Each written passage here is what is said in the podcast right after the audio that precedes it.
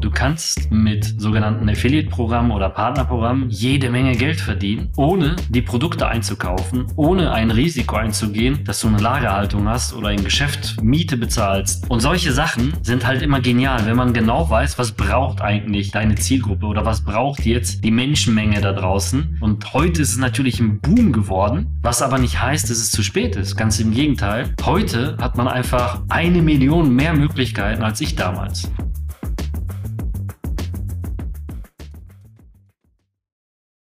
Hallo zusammen. So, ich bin hier mit David Pschibilski. David, du bist äh, nicht nur ein guter Freund und Kollege, sondern auch einer der erfolgreichsten Menschen in der deutschen Online-Marketing-Szene.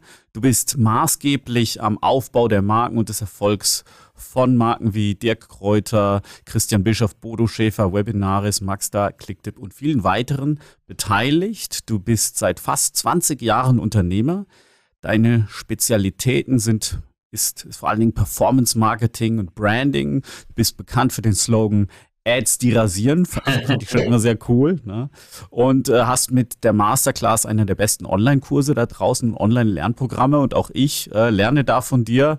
Und äh, du bist sozusagen der König der Ads. Deswegen große Ehre, dass du hier bist. Vielen Dank. Hey, cool, dass ich dabei sein darf, ja. Vieles ist tatsächlich alles so drin und noch viel mehr. Und äh, ich versuche es auch immer zu performen, zu optimieren, damit ich halt nicht überlastet bin. Aber ich kann nicht ohne, ja. Es ist alles wahr. Also ich liebe es. Mit Herzblut immer dabei. Von Stunde eins äh, Performance-Marketer, Online-Marketer, alles dabei. Danke, dass ich dabei sein darf, hier bei deinem Podcast oder in deinem Podcast. Ja, gerne. Ich meine, wir sind ja, wir kennen uns auch privat und äh, ist immer eine Ehre zu quatschen. Jetzt haben wir eine Zeit lang nicht gequatscht. Irgendwie die ganze Welt oder vieles von der deutschsprachigen Online-Marketing-Welt bewegt sich ja im Moment nach Dubai. Wie kommt das? auch ich, ja. Du auch, genau. Ich glaube, ähm, Dubai eigentlich, mh, hm, wissen viele nicht. Dubai hat ja eigentlich recht vieles offen gehabt. Also ich war jetzt ähm, bis vor drei Wochen noch zwei Wochen da. Davor war ich zwei Wochen in Deutschland und sechs Wochen in Dubai wieder. Und in eineinhalb, zwei Monaten fahre ich wahrscheinlich für ein Jahr rüber wieder. Mhm. Ähm, es ist alles sehr offen und man, man liebt diesen Lifestyle wahrscheinlich als, als Online-Marketer in Dubai, diese Möglichkeiten. Und auch jetzt in dieser Pandemiezeit war Dubai halt nur maskenpflichtig und halt bestimmte Sachen durfte man nicht, also in, in zu großen Gru Mengen, Gruppen äh, irgendwo unterwegs sein. Aber sonst war das tatsächlich so, glaube ich, mit das offenste Land, ne? mit Mexiko und ein paar anderen. Da, wo du, glaube ich, auch unterwegs warst. Ja. Man, man hat einfach gemerkt, so das Leben geht weiter. Ja, ja also äh, Kumpels von mir waren auch in Dubai und die haben gesagt, dass sie es ganz kurios fanden. Ähm, sie waren irgendwie im Pool und wenn sich da zu viele Leute im Pool unterhalten haben, dann sind gut aussehende Mädels in äh, hübschen Bikinis angeschwommen gekommen und dann hat man erst gedacht, aha, so, äh, ich sehe wohl äh, sehr attraktiv aus heute, aber nein, die waren da, um die Leute dann wieder auf Abstand zu bringen. Also, aber ist ja auch gar nicht schlecht, ne? Auch nicht schlecht. ja, ähm, ich, ja, ich denke mal, es ist natürlich auch so dieser Faktor, dass Dubai ja keine Steuern erhebt außer der, außer einer Neuerung, also eben, dass sie ein paar Prozent Mehrwertsteuer haben, jetzt eingeführt. Das heißt, wenn du jetzt sozusagen in Dubai shoppen gehst oder so, dann fängst du schon mal an, Mehrwertsteuer zu bezahlen. Die müssen sich natürlich auch überlegen, okay, ähm, können wir jetzt weiter uns nur aufs Öl verlassen oder nicht? Und die wollen dann auch wahrscheinlich auch da weg davon. Ähm, und du bist jetzt ein ganzes Jahr dort, was, ähm, also wahrscheinlich, also totale Auswanderung oder Willst du irgendwie noch eine Base in Deutschland behalten? Oder wie sieht das ähm, aus? Also das, das erste, die, die Steuern sind natürlich sehr spannend für viele Influencer wahrscheinlich, deswegen gehen sie rüber. Mhm. Ähm, ich gehe tatsächlich nach Dubai, weil ich es einfach testen möchte für ein Jahr, für uns, für die ganze Familie. Mhm. Ähm, ich habe ja zwei Kinder, fünf und acht, und die gehen dann in die deutsche internationale Schule. Äh, wir gehen also wirklich mit der ganzen Family rüber. Und wir wollen das mal austesten. Zudem habe ich äh, ja größere Projekte. Viele haben vielleicht vom Oktoberfest Dubai gehört, das ganze Marketing weltweit. Das mache ich dann äh, mit zwei Subagenturen, die halt mit Influencer-Marketing und äh, mit so anderen Sachen helfen und dann ist da noch ähm, ja Tom und Sven und Tommy noch mit dabei. Einige kennen sie ja, die äh, die sind in der App-Entwicklung dafür zuständig und ja, ich drück alle Ads und alles, was du an Traffic drücken kannst nach Dubai dann und das passt sehr gut, wenn ich vor Ort bin. Zudem habe ich da noch zwei, drei andere Projekte laufen, die ich betreue, ähm, wo ganz, ganz viele Investoren oder Inhaber auch in Dubai leben und dann sind die Wege mhm. viel kürzer, da muss ich halt nicht so viel rumreisen. Und mir gefällt es grundsätzlich in Dubai halt nicht in dieser Hitzezeit jetzt. Ja, mhm. jetzt fängt die gerade an. Wir werden wahrscheinlich so drei, vier Wochen noch davon miterleben, aber sonst ist alles möglich. Also wirklich, du kannst eigentlich alles machen. Wenn du sagst, ich will in Dubai bei 40 Grad Skifahren, dann gehst du in die größte Skihalle der Welt. Und mhm. wenn du sagst, ich will schwimmen gehen, dann gehst du halt schwimmen. Wenn du das, also es ist alles möglich. Und das liebe ich an Dubai. Und das ist wirklich so einfach. Einfach, wenn, wenn man weiß, was man will, ja. Ja, bei mir war es ja so, ich habe mich ja mehr in Mexiko aufgehalten und in den USA. Zum einen, weil dort auch es viel freier ist. Es ist ja nachgewiesen, dass Länder, die ganz strenge Lockdowns haben, jetzt auch pandemiemäßig nicht ähm, sehr viel andere Zahlen haben oder Statistiken haben als diejenigen, die offener waren. Also könnte man genauso gut halt das Ganze auch offener äh, gestalten. Äh, mögliche Erklärungsmodelle dafür sind beispielsweise, dass wenn du dich offener und freier bewegst, dein Immunsystem dadurch verbessert wird, weil wenn du nur zu Hause sitzt, äh, nur im, äh, abgeschirmt von Leuten äh, und unglücklicher bist, dann ist das auch ein Faktor, der dein Immunsystem verringert. Und auch wenn du dann zum Beispiel mit weniger Erregern in Kontakt kommst, mit einem schwächeren Immunsystem bist du dann doch wieder tendenziell kranker. Und deswegen muss man halt für sich individuell eben abwägen, ähm, was man da eben lieber möchte. Und bei mir war es auch so, dass ich natürlich lieber in der Sonne bin und ähm, unter Leuten, äh, weil ich sehr sozial bin und ähm, ja auch ein, ein wachsendes US-Geschäft dort eben habe äh, mit Digistore 24 und da eben auch äh, mit den Kollegen ja eben arbeite und äh, da hilft es auch schon mal in der gleichen Zeitzone zu sein. Da werde ich mich auch öfters aufhalten. Ich hoffe, wir sehen es aber trotzdem über, mal über die Entfernung. Ähm, cool, wie, wie kamst du denn dazu? Ich meine, dieses, dieses Oktoberfest ist eigentlich voll der krasse Move. Stell dir das mal vor, das war so dieses Ding in München, so, so seit, keine Ahnung, 100 Jahren oder so. Ähm, und das hat eine Milliarde Umsatz gemacht. Ja. Stell dir das mal vor. Eine Milliarde jedes Jahr. Und jetzt geht die Politik her und sagt, okay, das ist jetzt gestrichen und jetzt wird das einfach in Dubai gemacht. Das ist krass, oder? Ich meine, einfach mal den Umsatz nach Dubai gebracht. Ja, die, die, die Mitveranstalter oder die Veranstalter, die äh, den größten Teil auch machen, die haben einfach gesagt, okay, wir sehen das etwas anders. Ähm, ich würde jetzt nicht über Zahlen sprechen, weil ich gar nicht weiß, ob ich das darf, aber die sehen das etwas anders. Die sehen das viel lockerer und sagen, wir sehen das so ähnlich wie so ein Legoland oder Disney World, dass es halt nicht nur in München sein muss, es kann auch in Paris, in Dubai sein oder in New mhm. York. Und das ist der erste Schritt, in Dubai sowas zu machen, wo halt extrem viel ähm, ja gerade Leben passiert. Ne? Also das, ich meine, Dubai hat ja an die 17 Millionen Touristen pro Jahr. Das ist ja nicht wenig, äh, diese Fluktuation. Und da kann man noch einiges mitziehen. Parallel startet wirklich drei Tage später die Expo. Das heißt, alle sind sowieso da. Und äh, wir machen halt den Move, wir sagen, okay, let's do it. Wir gehen dann in das Marketing. Ich drücke dann ordentlich rein in alle sieben Sprachen, die halt äh, hauptsächlich vertreten sind. Und wir switchen die dann noch zusätzlich darüber. Es gibt noch viele, viele Sachen. Hauptsponsoren, die größten ähm, Reiseveranstalter von A bis Z. Ähm, dann, ähm, ja, wo ich auch mit drin bin, ist zum Beispiel Kaif Energy Drink. Das ist mehr so ein Lifestyle-Getränk geworden, ne, mit Mojito und alles. Ist nicht so die, dieser typische Energy Drink, sondern das ist wirklich sehr erfrischend und die sind als Hauptsponsor auch mit drin. Emirates. Also es gibt richtig große Sachen, die da schon drin sind, also onboarded. Und es funktioniert. Das heißt, am Anfang haben ganz viele gesagt, das ist nur ein Fake. Aber tatsächlich ist es Realität und es ist alles schon im Gange, ja. Äh, Kann ich mir das auch genauso groß vorstellen? Also wird es auch so groß wie in München sein und größer? Also erwartest du auch größer? 400.000 Quadratmeter. 32 Zelte mit 5.000 bis 10.000 Personen, ja. Wahnsinn. Das ist das größte Volksfest der Welt. Richtig, richtig. Und das, das wird riesig, ja. Und ich bin, ich bin auf Empfehlung tatsächlich da reingerutscht, zu deiner Frage vorhin, ähm, mhm. über Beziehungen, Bekannte, die halt über Verlage und Freunde, über Investoren mich kennen, die ich halt berate öfters. Und dann haben die gefragt, hey, könntest du uns nicht da irgendwas stricken und machen und dies und das? Und so kam ich in die ganzen Gespräche hab denen so ein paar Ideen mitgegeben, haben die gesagt, oh, da haben wir nicht dran gedacht, oh, da haben wir nicht dran gedacht und ja. Mhm. Dann haben sie schnell gemerkt, okay, wir reden mit dem richtigen Mann und der wird das schon äh, schaukeln, cool. Genau, so, so kam es tatsächlich, dass, dass dann man gesagt hat, hey, wir brauchen diesen Mann.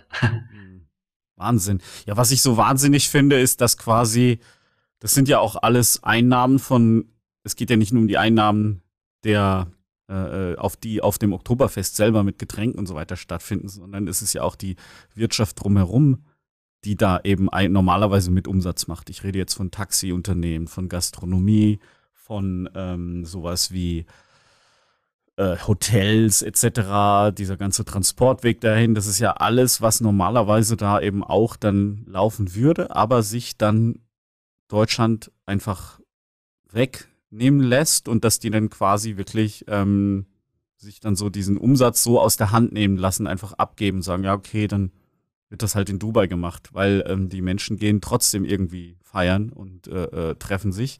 Also jetzt erfahrungsgemäß, man kann sicherlich ein paar Wochen mal sich isolieren, aber dann wird es nach, nach anderthalb Jahren wird's dann irgendwie ein bisschen schwer, ne?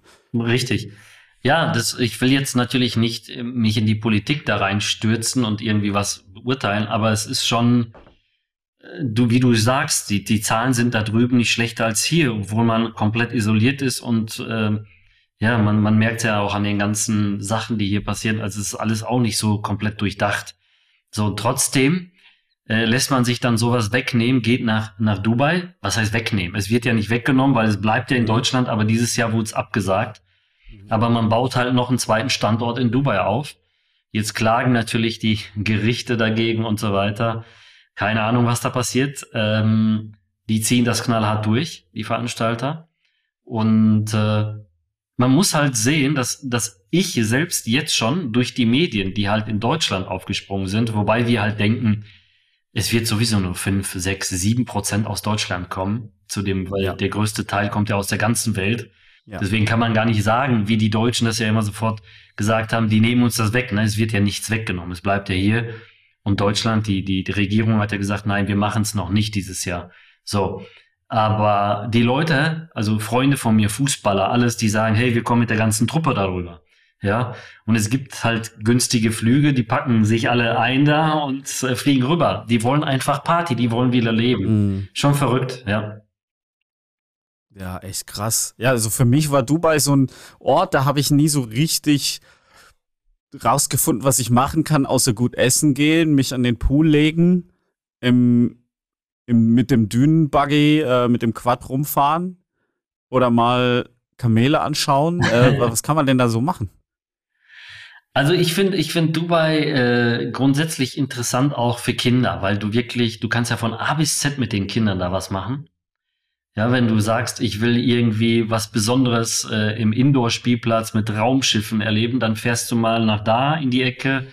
Wenn du sagst, ich will mal was Besonderes auf dem Wasser mit den Kindern erleben, da gibt's ja selbst, früher gab's ja so ein Takeshis Castle, ja, so eine Sendung. So Hürdenlauf äh, über glitschiges Wasserzeug. Selbst sowas gibt's für Kinder. Also du könntest eigentlich ein ganzes Jahr jeden Tag äh, irgendwelche Journeys da erleben mit deinen Kids, ja, wenn du einfach nur unterwegs bist, ist einfach phänomenal. Und ich mag dieses offene, dieses freie. Wenn ich aufstehe, was mich auch noch immer sehr begeistert, wenn ich aufstehe und wirklich mein Fenster äh, aus dem Fenster rausgucke, diese Freiheit zu genießen, dieses blaue, also es ist immer hell, sonnig. Das liebe ich. Das verbinde ich immer sehr, sehr mit Freiheit, also mit Leben. Ne? Ja, ja, das Feeling hatte ich sehr stark in, in Mexiko. Dito, ja, also es ist genau werden, genau das Gleiche, ja.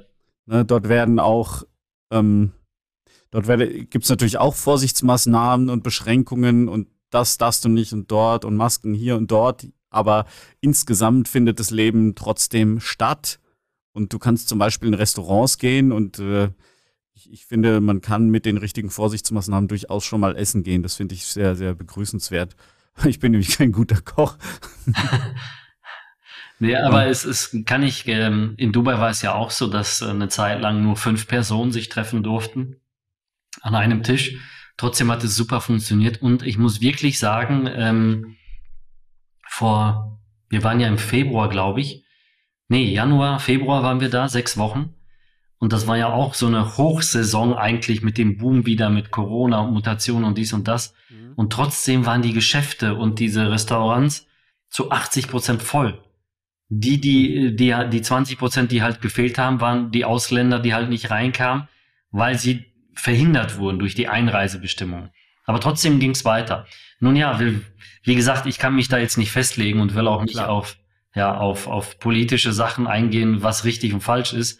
Weil es gibt, glaube ich, es ist, es ist eine schwierige Entscheidung. Ne?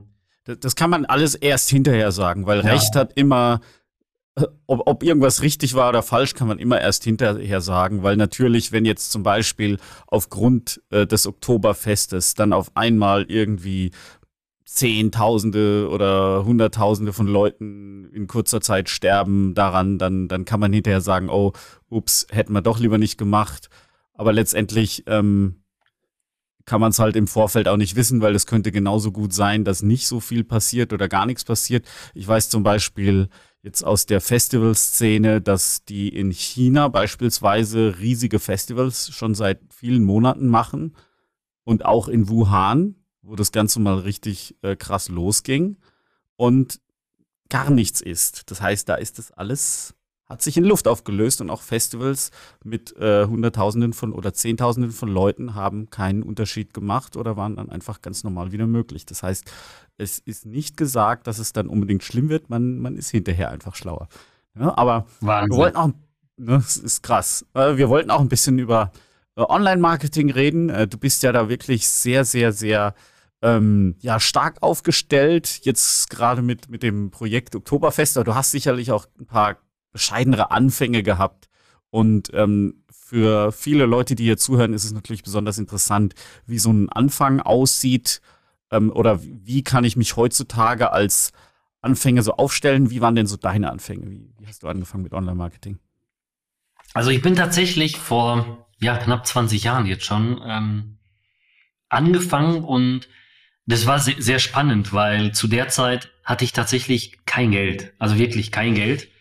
Und ich habe mich einfach äh, nur über die Runden irgendwie äh, geschleppt von, von Nebenjob, von irgendwelchen anderen Jobs mit 14, 15 schon angefangen, äh, in einer Baumschule gewesen, dann später, ähm, also alles Mögliche gemacht und habe irgendwann mal bei meinem Bruder tatsächlich gesehen, der sitzt da die ganze Zeit vor so einem richtigen Klopper, also so einem Monitor früher. Man kennt sie ja, ne? die haben gefühlt 50 Kilo gewogen.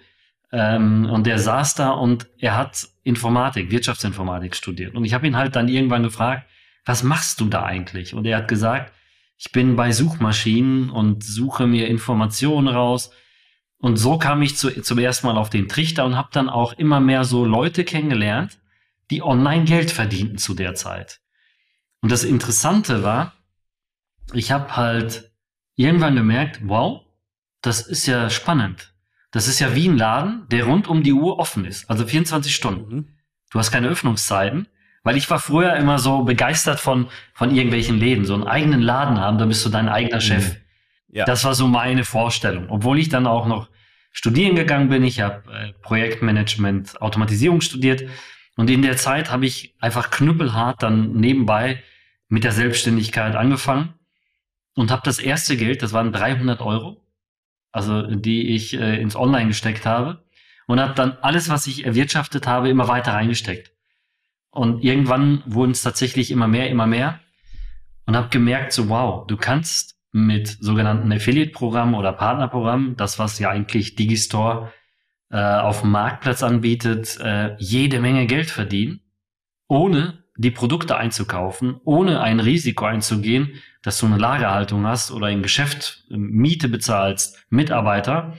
Und so bin ich dann damals angefangen mit Affiliate, angefangen von Handyverträgen, wo ich dann tatsächlich einer der größten in Europa auch war, bis hin zu Kreditverträgen, äh, die ich bis heute so liebe, weil es so No-Brainer-Sachen sind. Die kosten ja mhm. nichts im Endeffekt. Ein Handyvertrag Wechsel kostet ja nichts. Ein Kreditantrag kostet ja auch nichts. Ja, das ist ja total gemütlich, jetzt in der Corona-Zeit einfach zu sagen, hey, du brauchst einen Kredit für eine Renovierung, das kostet dich nichts. Dann musst du einfach bei uns hier innerhalb von drei Minuten einen Antrag stellen. Und solche Sachen sind halt immer genial, wenn man genau weiß, was braucht eigentlich deine Zielgruppe oder was braucht jetzt die Menschenmenge da draußen. Äh, auch wenn es nur ein Stromwechsel ist und du bekommst ein Handy, also so ein Bundle on top und du wechselst einfach deinen Stromanbieter und das Einzige, was du machen musst, ist nur den Stromzähler einzutragen. Und der bekommt dann dafür ein Tablet, weil er gewechselt ist. Und du bekommst nochmal on top 50 oder 100 Euro Provision. Und ich vergleiche das immer mit dem ersten Schritt. Das ist so wie die größte Zeitung Deutschlands, der ADAC. Mhm. Das Magazin. Ähm, hinten gibt's ja immer, empfehle uns weiter und erhalte 50 Euro, einen Kaffeeautomaten oder eine Taschenlampe, irgendwas Tolles. So, und man muss sich vorstellen, Jetzt nehme ich diese 50 Euro für die Empfehlung und mache sie halt zehnmal am Tag oder mehr. Und das ist eigentlich so das Geschäft, wo ich angefangen bin damals mit Affiliate Marketing. Nebenbei habe ich Webseiten aufgebaut. Schon wirklich damals äh, habe mir das mühselig beigebracht als ja als Student. Ähm, es gab auch zu der Zeit, ich war ganz stark im SEO, Search Engine Optimization. Suchmaschinenoptimierung. Damals gab es vielleicht 100, 120 Leute in Deutschland, die sowas gemacht haben. Also ich war wirklich so ein Online-Dinosaurier. Und äh, ja, diese, diese Menschen haben sich getroffen. Wir haben uns getroffen. Und dann ist tatsächlich auch so, wie man das kennt. Wir waren so die, da waren das gemischt. Also es war sehr gemischt. Nerds bis Menschen, die einfach nur Geld verdienen wollten. Also es war sehr, sehr cool. Und heute ist es natürlich ein Boom geworden. Was aber nicht heißt, dass es zu spät ist. Ganz im Gegenteil. Heute hat man einfach eine Million mehr Möglichkeiten als ich damals. Das erwartet dich in der nächsten Folge von S2S Podcast. Ich war lange Zeit stolz darauf, nicht auf Instagram und Social Media und so weiter zu sein, dass ich sage, hey, ha, die ganzen Leute verschwenden ihre Zeit. Ja. Ich habe mich sogar sehr gut gefühlt damit. Und dann habe ich irgendwann gemerkt, ups, oh, das ist ein Business Case für alle Sachen, die ich sonst auch erreichen will. Hat dir diese Folge gefallen? Subscribe jetzt und verpasse nie wieder eine Episode von S2S Podcast.